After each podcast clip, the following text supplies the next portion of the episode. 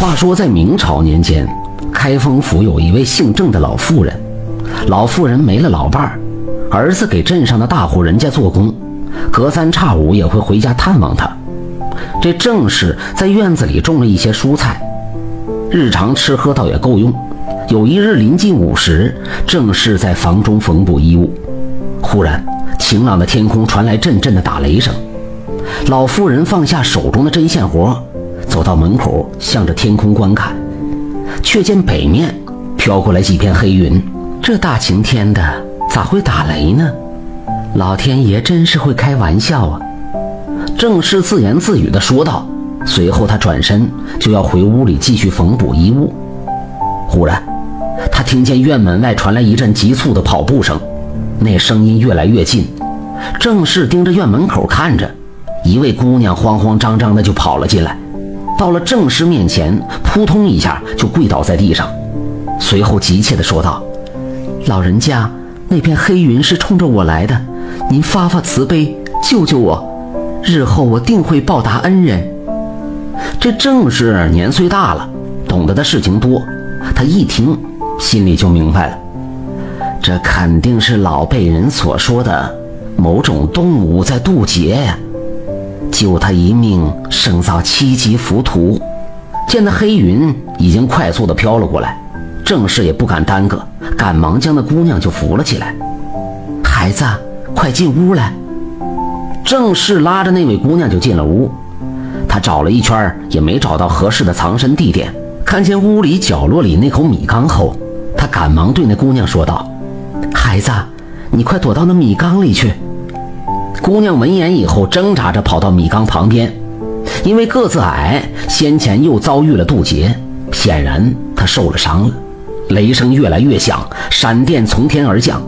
郑氏见状，大声喊道：“孩子，快躲起来，不然就来不及了！”那小姑娘浑身颤抖，就是爬不上去。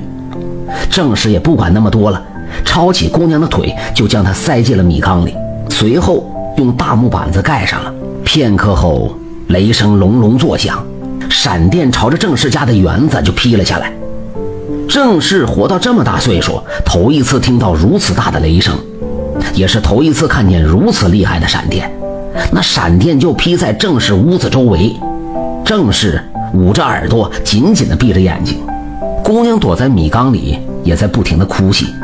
郑氏知道姑娘正在经历渡劫，这是被吓哭了。郑氏偷瞄了一眼木板，只见木板慢慢往下滑，他见状一屁股就窜到木板上，盘腿坐下。将木板压得死死的，那雷声震得郑氏胸口隐隐发痛，耳朵嗡嗡作响，但是他就是压着木板不肯下来。紫色、蓝色的闪电从天而降，将院子里的蔬菜都打得稀巴烂。过了好一会儿，雷声小了，闪电也渐渐消失，黑压压的天开始放晴。郑氏睁开眼睛，从米缸上下来，他走到门口望了望天空。随后转身来到米缸旁边，对着里面的姑娘说道：“孩子，一切都过去了，你还好吗？”那木板就动了几下，随后那姑娘慢慢的站了起来，正是抱着她从米缸里爬了出来。只见姑娘面容清秀，脸颊红润了许多。姑娘赶忙跪地磕头，随后说道：“老婆婆。”我本是一只狐仙，今日是我渡劫之日，可我哪里知道渡劫会如此难熬？多亏了老婆婆的舍命相救，滴水之恩当涌泉相报。您说您想要啥？哎呦，孩子，你快起来，地上凉。我都这么大岁数了，还要啥回报啊？我就盼望着我儿子能够平安健康。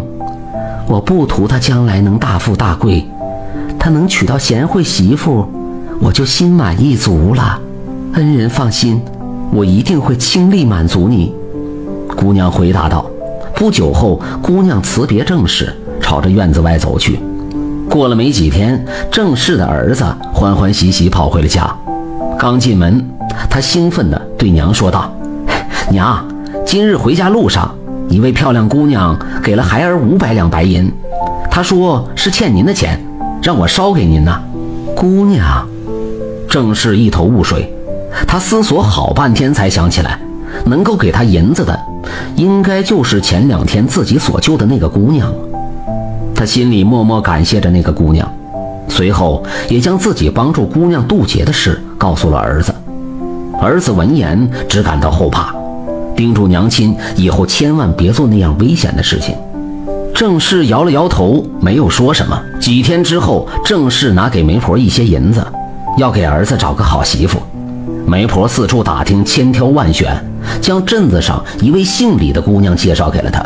李姑娘家境一般，心地善良，又懂得孝顺。郑氏的儿子很是满意。两个月以后，二人成了亲。郑氏拿出钱来给儿子儿媳在镇上买了一处房子。后来夫妻两个又在镇子上开了一家杂货铺。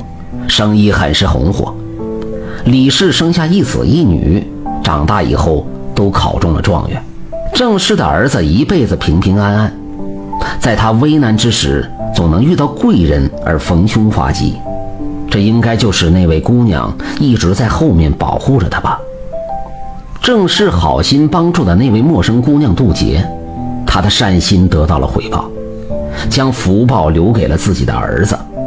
那位姑娘信守诺言，帮助郑氏的儿子娶到贤妻，又保护着他们平平安安，这便是对郑氏善心的回报。